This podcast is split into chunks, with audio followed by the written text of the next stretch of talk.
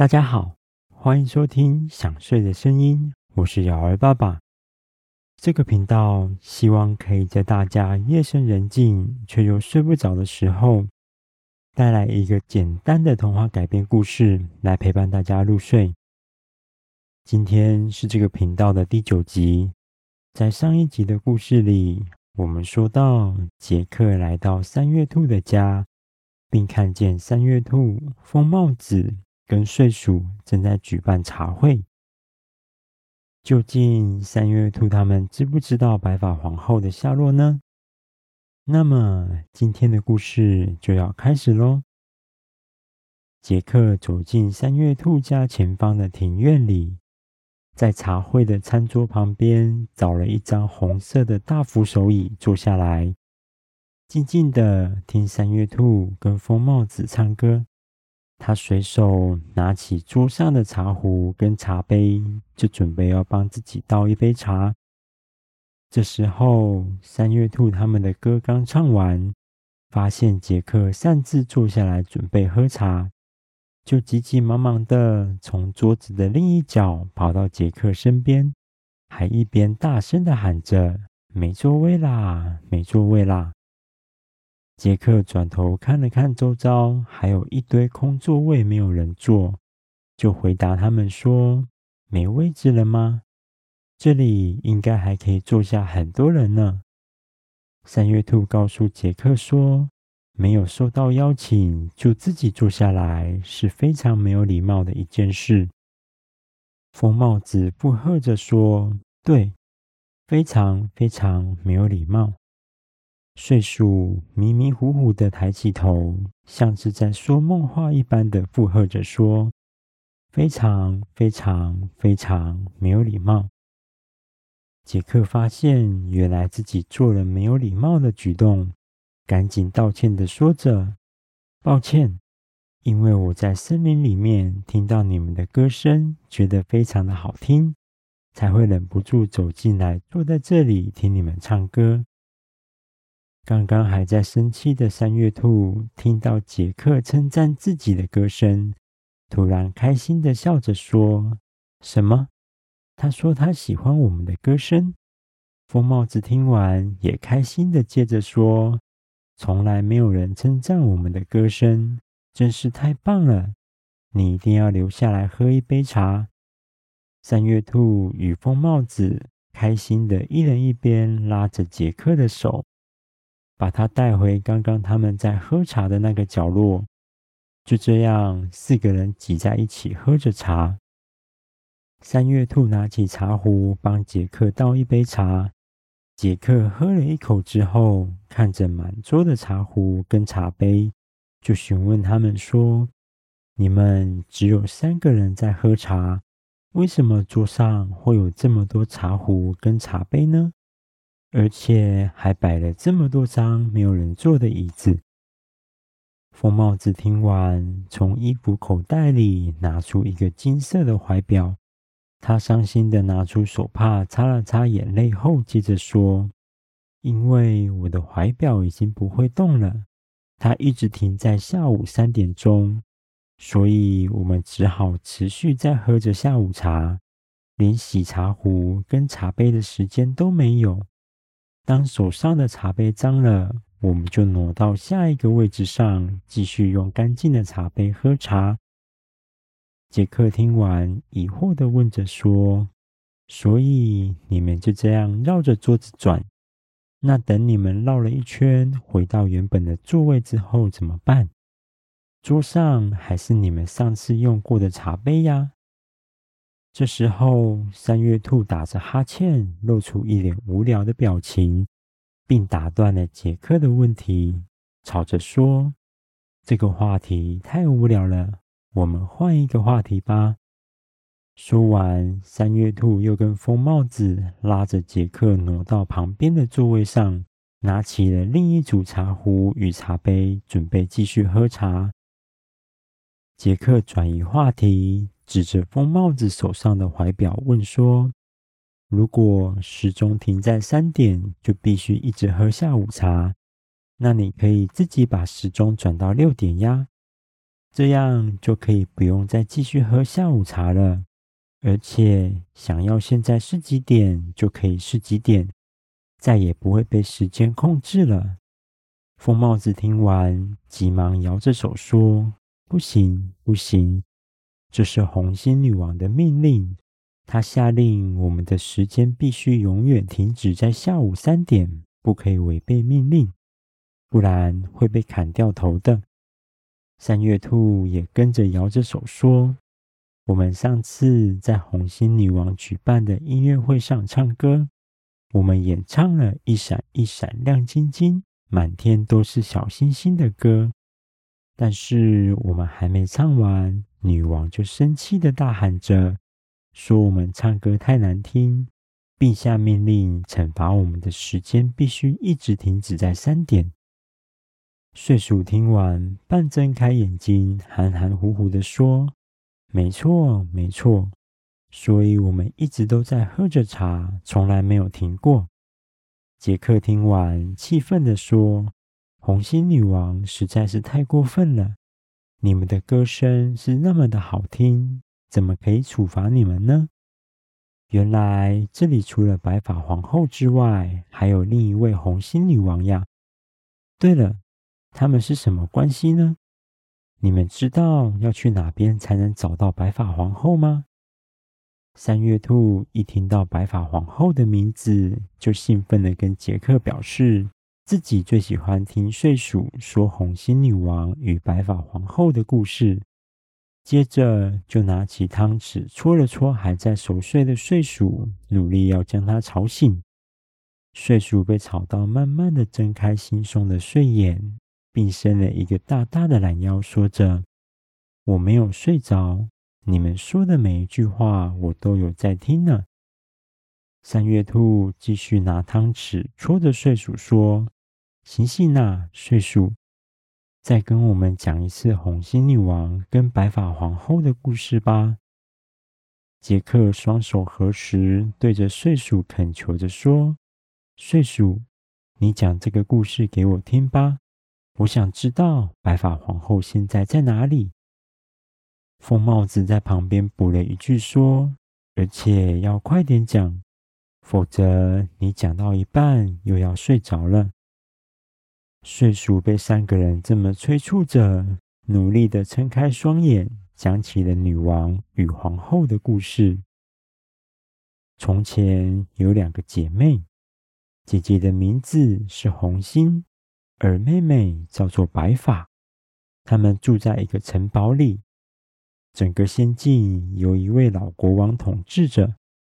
后来国王年纪大了，将王位以及保护整个仙境的责任传承给两姐妹。从那之后，大家就称呼她们两个为红心女王与白发皇后。睡鼠一边说着，一边揉了揉眼睛。渐渐的挡不住睡意，他越说越小声，越说越小声，然后就闭上眼睛睡着了。等到疯帽子也拿起汤匙戳他一下，他才尖叫着醒了过来，继续说着故事。红心女王统治着仙境的夜晚，她常常穿着红色的礼服，有着一头黑色短发。她的脾气暴躁，脸上时常挂着怒气冲冲的表情。只要别人做的事情让她不满意，他就会大喊“砍掉他的头”，然后命令士兵把人抓走。红心女王的统治方式虽然很严格，但是却为夜晚的仙境带来了秩序。而白发皇后管理着白天的仙境。她时常穿着白色的礼服，有着一头银白色的长发。她开朗、活泼又带点调皮的个性，常常惹怒红心女王。但是红心女王却意外的从来没有喊着要砍掉她的头。白发皇后善良的统治方式，深受仙境众人的爱戴，也为白天的仙境带来了幸福。虽然仙境里面充满了和平，但其实仙境的四周住了许多魔物，他们惧怕着阳光，所以都会趁着夜晚没有阳光时，跑到仙境来作乱。老国王退位前，将他身边的一头能在夜晚快速飞行的狮鹫兽送给了红心女王。让他在治理夜晚的时候，也能借由施救兽的凶猛，赶走闯入仙境的魔物。而老国王将另一只能全身散发出火焰光芒的凤凰送给了白发皇后，让她在白天治理仙境时，能借由凤凰的光芒驱散躲在阴影处的魔物。杰克听到这里，突然大叫了一声。把说着说着又快闭上眼睛的睡鼠吓到跳了起来，掉到一旁的茶壶里面，茶壶里面的茶都洒了出来呢。